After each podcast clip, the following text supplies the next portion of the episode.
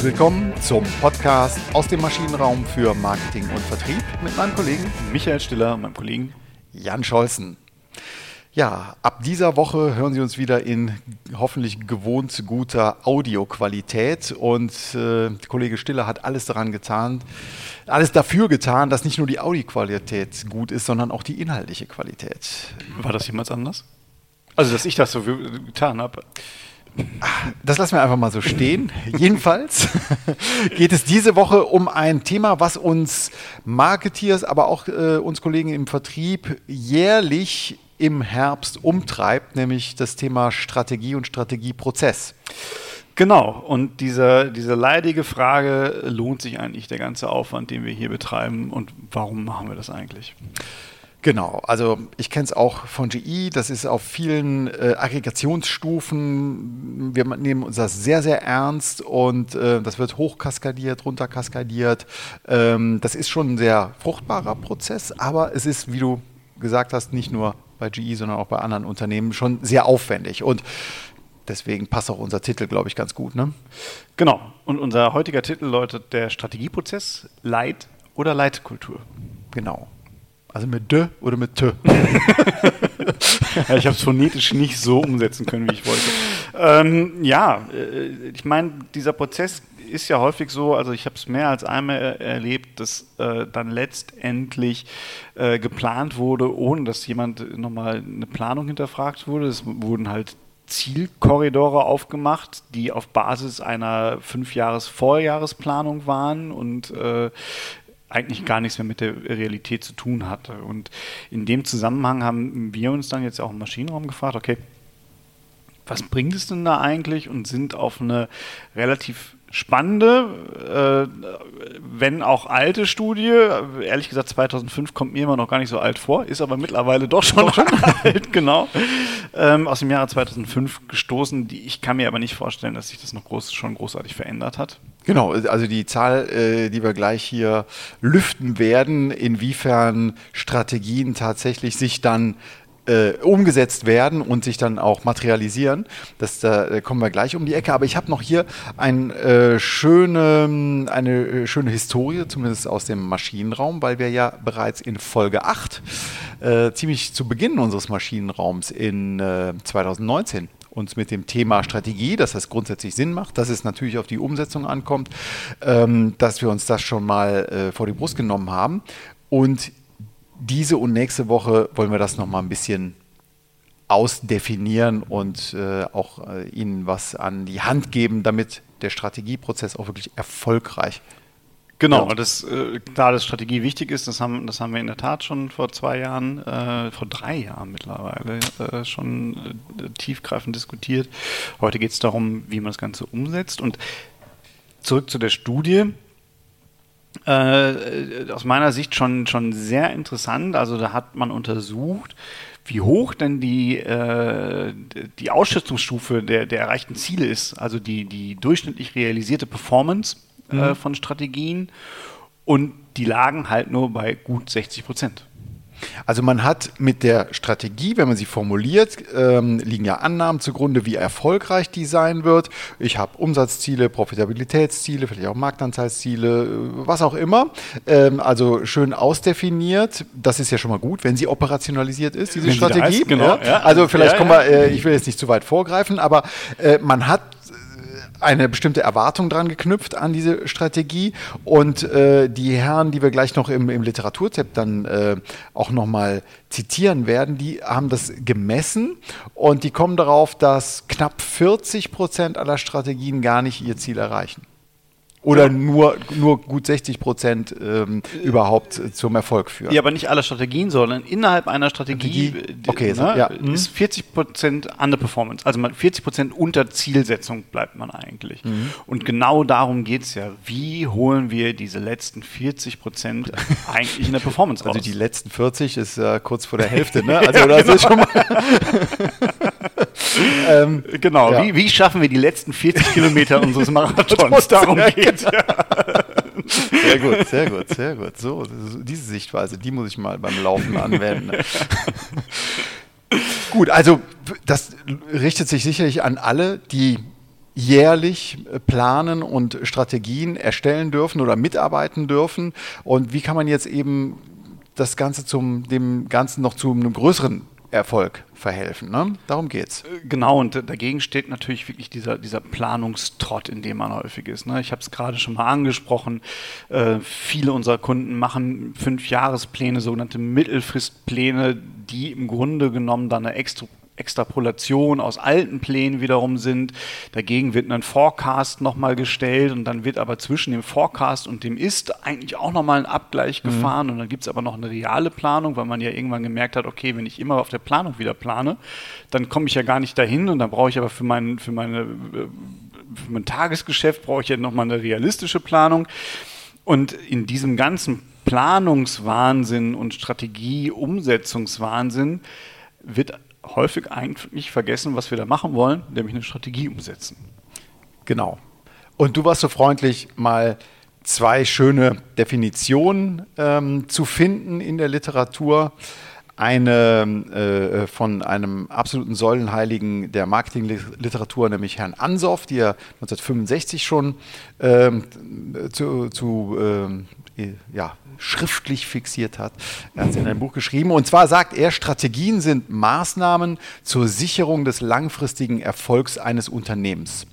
Ja, also er sagt, also okay, ich muss mir irgendwas überlegen, äh, damit ich langfristig erfolgreich bin, nicht nur morgen, sondern auch übermorgen oder vielleicht auch in den nächsten zehn Jahren. Also, aber er knüpft es klar an die Maßnahme. Die andere äh, zweite Definition, die du gefunden hast, war von ist oder ist von Bea und Haas äh, aus dem Jahr 2019. Die ist etwas länger und ich versuche es mal äh, verständlich hier ähm, äh, rüberzubringen. Ähm, Bea und Haas sagen, Strategische Planung ist ein informationsverarbeitender Prozess zur Abstimmung von Anforderungen der Umwelt mit den Potenzialen des Unternehmens, um mit Hilfe von Strategien den langfristigen Erfolg des Unternehmens zu sichern. Bisschen länger, mal kurz sacken lassen. Äh, ich glaube aber, was hier der Kern ist von dieser strategischen Planung, ist es auf der einen Seite diese Umwelt zu haben, auf der einen Seite und die Potenziale des Unternehmens auf der anderen Seite und hier einfach die Anforderungen von beiden, die zu verknüpfen. Genau, das ist für mich auch einer der, der, der wesentlichen Elemente der, des Pudels Kern quasi der Strategie, dass ich es schaffen muss, einen Fit, ganz häufig spricht man ja auch von diesem strategischen Fit, ja äh, hinzubekommen von meiner Unternehmensumwelt, also äh, wie entwickeln sich Kunden, wie entwickeln sich äh, Gesetze, wie entwickeln sich Wettbewerber, äh, engerer Unternehmensumfeld, weiterer Unternehmensumfeld und den Dingen, die mein Unternehmen eigentlich betrifft, also das, was wir können und das, was wir haben im Grunde genommen, also die, die äh, Fähigkeiten und Ressourcen. Genau, es gibt ja auch diese beiden Sichten, also Market-Based View, ne? also alles genau. das, was ich nicht direkt unmittelbar beeinflussen kann und dann diesen Resource-Based View, also alles das, was ich kontrollieren kann und in, meiner, in meinem Einflussbereich ist. Und diese beiden Welten, die äh, bringt die strategische Planung zusammen. Ne? Genau, und, und auf, auf, über diesen Fit muss ich mir halt Strategien und dann finde ich eigentlich diese Kombination zwischen Ansoff und Bea und Haas ganz schön, wenn ich mir überlege, es ist dann halt nicht nur ein Ziel, was ich daraus formuliere, ein Wunschdenken, was ich daraus formuliere, sondern muss auch strategische Maßnahmen überlegen. Also es gibt auch einen Aktionsplan dahinter, mhm. ne, um wirklich meinen langfristigen Unternehmenserfolg im, im Sinne von positiver Entwicklung ähm, sicherzustellen. Okay, also du hast es hier auch im, im, Vorgespräch haben wir es gehabt. Es geht also auch um zwei Sachen. Einmal, wie nehme ich etwas wahr? Ne? Also Wahrnehmungsprozesse und wie durchdenke ich etwas? Genau, ich habe weil, weil ich ja diese Informationen einmal sammeln muss. Ich muss mhm. also äh, mein, mein Unternehmen wahrnehmen, ich muss die Umwelt wahrnehmen, das ist dieser Wahrnehmungsprozess, der stattfinden muss.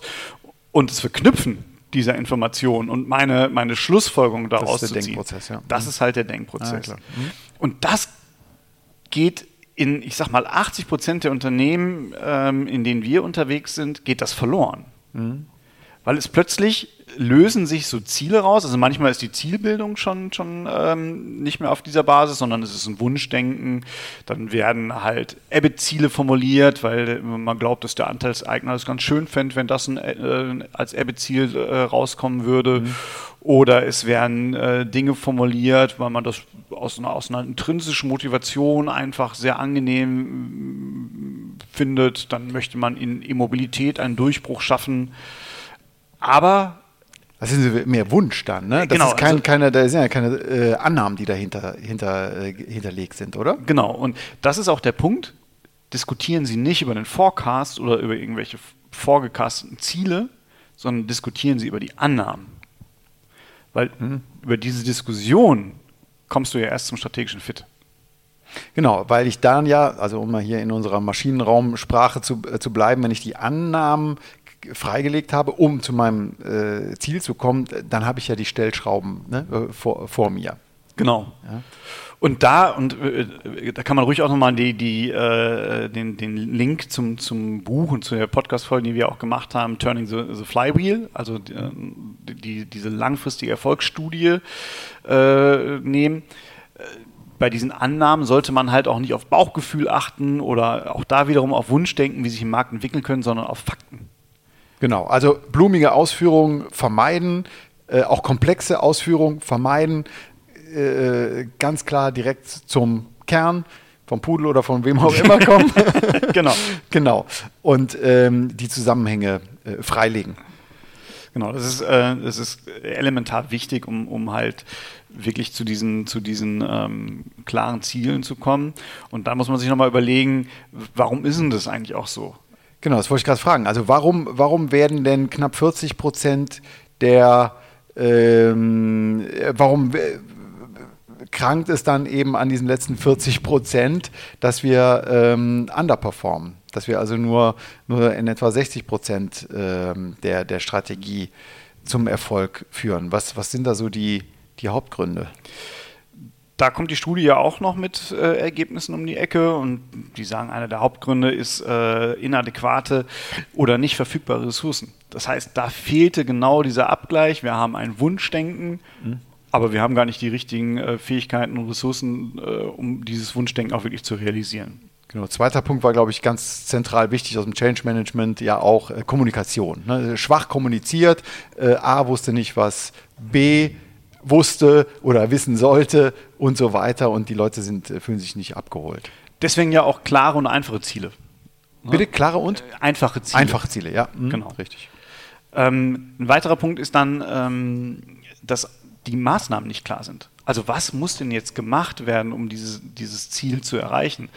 Da ist genau dieser Denkprozess, der gefordert ist, wo man auch sagt, eine Strategie ist nicht nur ein Ziel, sondern ich muss mir auch überlegen, wie kann ich das Ziel erreichen. Mhm.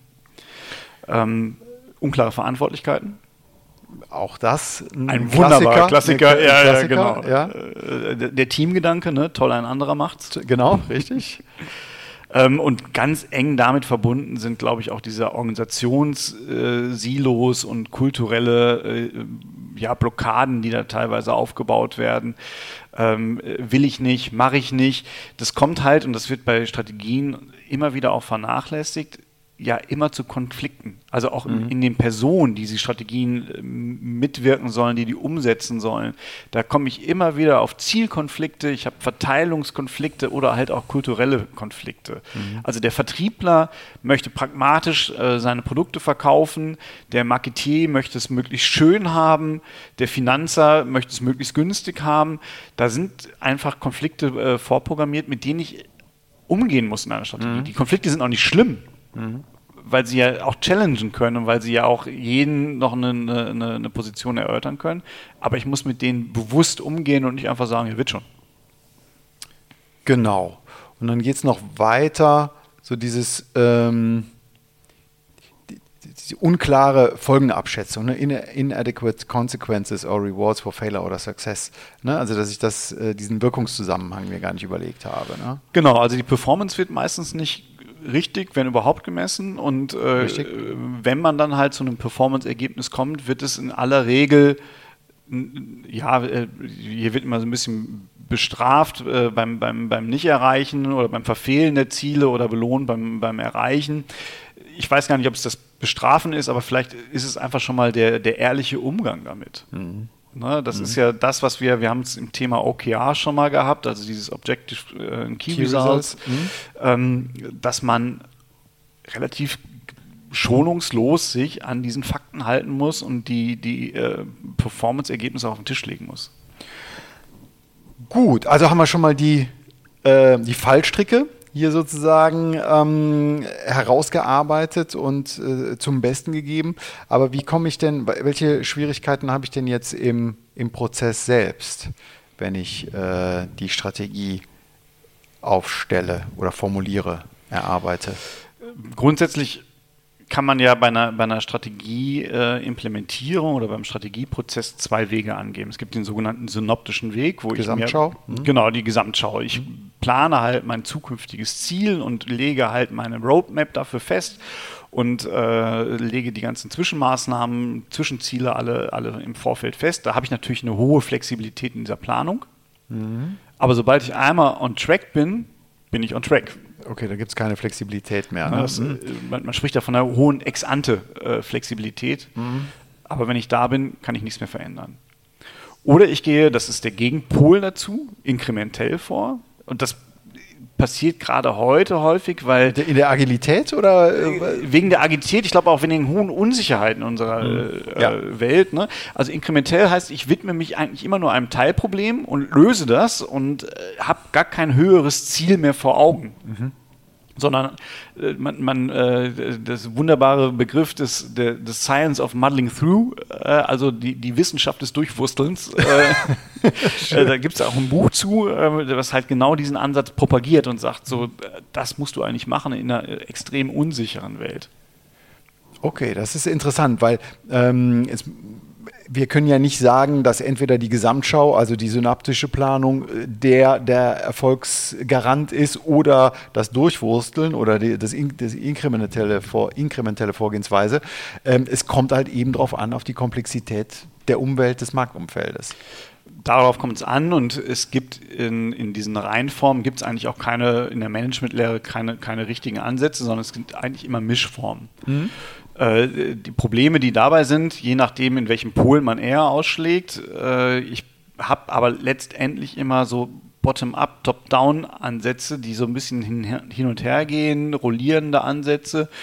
Und ich muss halt aufpassen, dass ich nicht in der Methode mich verfange. Wie ich es vorhin mal mhm. gesagt habe, ich habe so einen Fünfjahresplan, darunter ist nochmal ein Jahresplan, das muss ich alles abgleichen, muss ich alles monitoren.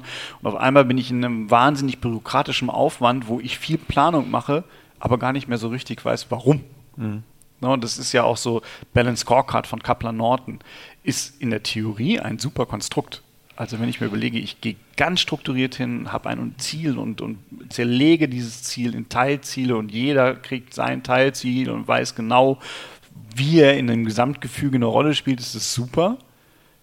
Aber diese Balance Scorecard zu pflegen, das ist ja der blanke Wahnsinn im, im Unternehmen. Ja, genau. Also das, ähm, die Idee grundsätzlich, wir haben sie ja auch schon mal vorgestellt und ähm, auch mal äh, kritisch hinterfragt. Wir sind ja beide schon von dem Konzept absolut überzeugt. Nur die Frage ist, wo, wo mache ich dann Schluss? Also wenn ich ja. dann äh, oben äh, vielleicht beginne und dann in meine Geschäftsbereiche gehe und dann, wenn dann irgendwie das Gebäudemanagement am Ende des Tages auch noch eine Balance Scorecard braucht, die sich dann äh, ins Gesamtunternehmens äh, Balance Scorecard einfügt, dann ist es, glaube ich, zu viel des Guten. Da muss man irgendwann mal sagen, okay, bis hierher und, und nicht weiter, sonst wird es zu komplex.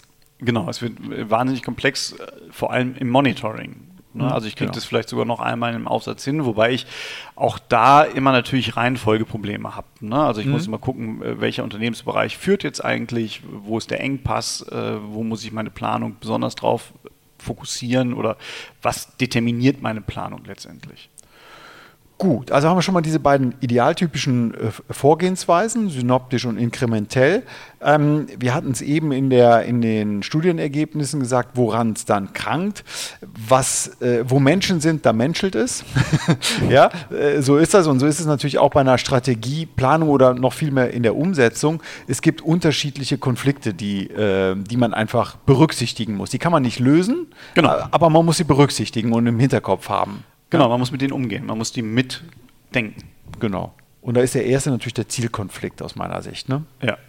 Äh, absolut, genau. Also die, die, die äh, unterschiedlichen Ziele, die aus unterschiedlichen Bereichen bestehen, die sind halt immer da. Der Vertrieb möchte halt möglichst gut performen im, im, im Sinne von Absatz äh, und möchte halt seine Verkaufserfolge feiern. Da kommt dem halt ein, Marketing, was ein hohes, einen hohen Preis ansetzt, mit einer hohen Preispositionierung kommt, macht denen das Leben schwerer. Ist ein Zielkonflikt erstmal. Genau, und vielleicht, wenn ich dann noch einen, ähm, einen Cost-Cutter als äh, CFO habe, der hauptsächlich auf die, auf die Kostenentwicklung schaut und gar nicht nur auf die Profitabilität oder den Umsatz oder Deckungsbeitrag, sondern tatsächlich nur auf die Kosten, dann äh, kriege ich das nicht übereinander. Ja? Also Marketing, die sich äh, high-endig möglicherweise äh, positioniert, haben und das durchsetzen möchten. Der Vertrieb, der möglichst viel Absatz, Umsatz generieren möchte und dann diese Kostenziele. Also habe ich unterschiedliche Zielkonflikte. Ideal versucht man die irgendwie auf Spur zu bringen. Die müssen nicht um äh, 100% deckungsgleich sein, aber die dürfen auch nicht komplett äh, entgegengesetzt sein. Genau, das ist dann ganz häufig dann äh, auch mit Verteilungskonflikten noch gepaart. Also wenn ich ja. eine Million äh, Budget habe, dann, ich, das hat jeder im Unternehmen. Na, klar. Ne? der Vertrieb möchte eigentlich 800.000 haben, Marketing aber auch. Mhm. So, aber wenn das mein Marktbudget ist, dann äh, funktioniert es halt nicht. Und auch damit muss ich umgehen und auch das kriege ich eigentlich wieder nur hin, wenn ich mir genau anschaue. Unternehmensumwelt, mhm. was können wir, wofür brauchen wir was mhm. eigentlich? Ähm, dann kann ich halt da auch begründet mhm. über diese Annahmen diesen Verteilungskonflikt wieder lösen. Okay. Und klar, dann habe ich noch kulturelle Konflikte, da ist immer die große Frage, wie ist das, das Unternehmenskultur generell geprägt? Ne? Also das ist schon immer ein wichtiger Punkt. Gut.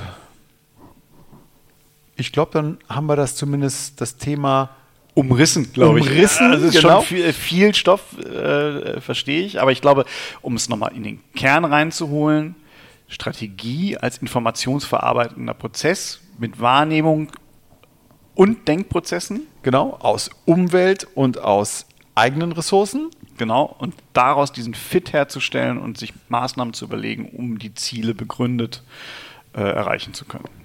Genau, so kann man es zusammenfassen. Wir haben aber noch einen Literaturtipp und danach kommt dann auch noch ähm, für Sie, ähm, für die Hörerinnen und Hörer, ähm, die die Prüfstandsaufgabe, was das Thema Strategie äh, für Sie konkret zu ähm, was das für Sie äh, konkret heißen kann. Aber kommen wir zunächst zum Literaturtipp.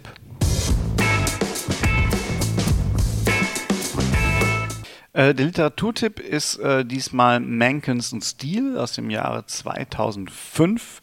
Der Titel heißt Turning Great Strategies in Great Performance. Äh, ich selbst habe es aus dem äh, Heft on Strategy von HBR, also Harvard Business Reviews, 10 Must Reads on Strategy. Mhm.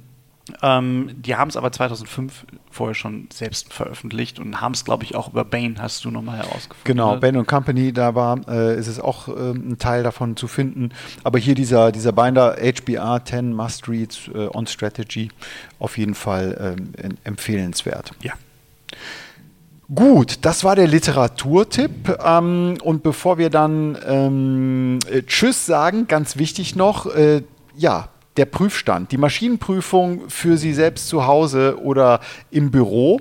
Ähm, denken Sie doch vielleicht einfach mal nach, wo ist denn Ihr strategischer Fit zwischen der Umwelt, die Sie nicht beeinflussen können, dem Markt und Ihrem eigenen Unternehmen und wie haben Sie das in Ihrer strategischen Planung berücksichtigt? Also haben Sie mehr eine Binnensicht oder nur eine Außensicht oder beides? Und wenn ja, äh, wie kommt das zusammen? Haben Sie die Annahmen richtig gesetzt? Uns würde auf jeden Fall interessieren, äh, wie das bei Ihnen läuft, ohne jetzt äh, Details äh, der Unternehmensstrategie zu verraten, aber wir hätten großes Interesse daran und äh, ja, teilen Sie doch mal Ihre Erfahrungen mit uns einfach an michael.maschinenraum-podcast.de oder an jan.maschinenraum-podcast.de mailen. Ja, dann viel Spaß für diese Woche. Ne? Genau. Ne? Wir hören uns nächste Woche dann zum Thema, wie man tatsächlich die Strategie umsetzt. Bis nächste Woche. Bis dahin. Tschüss. Tschüss.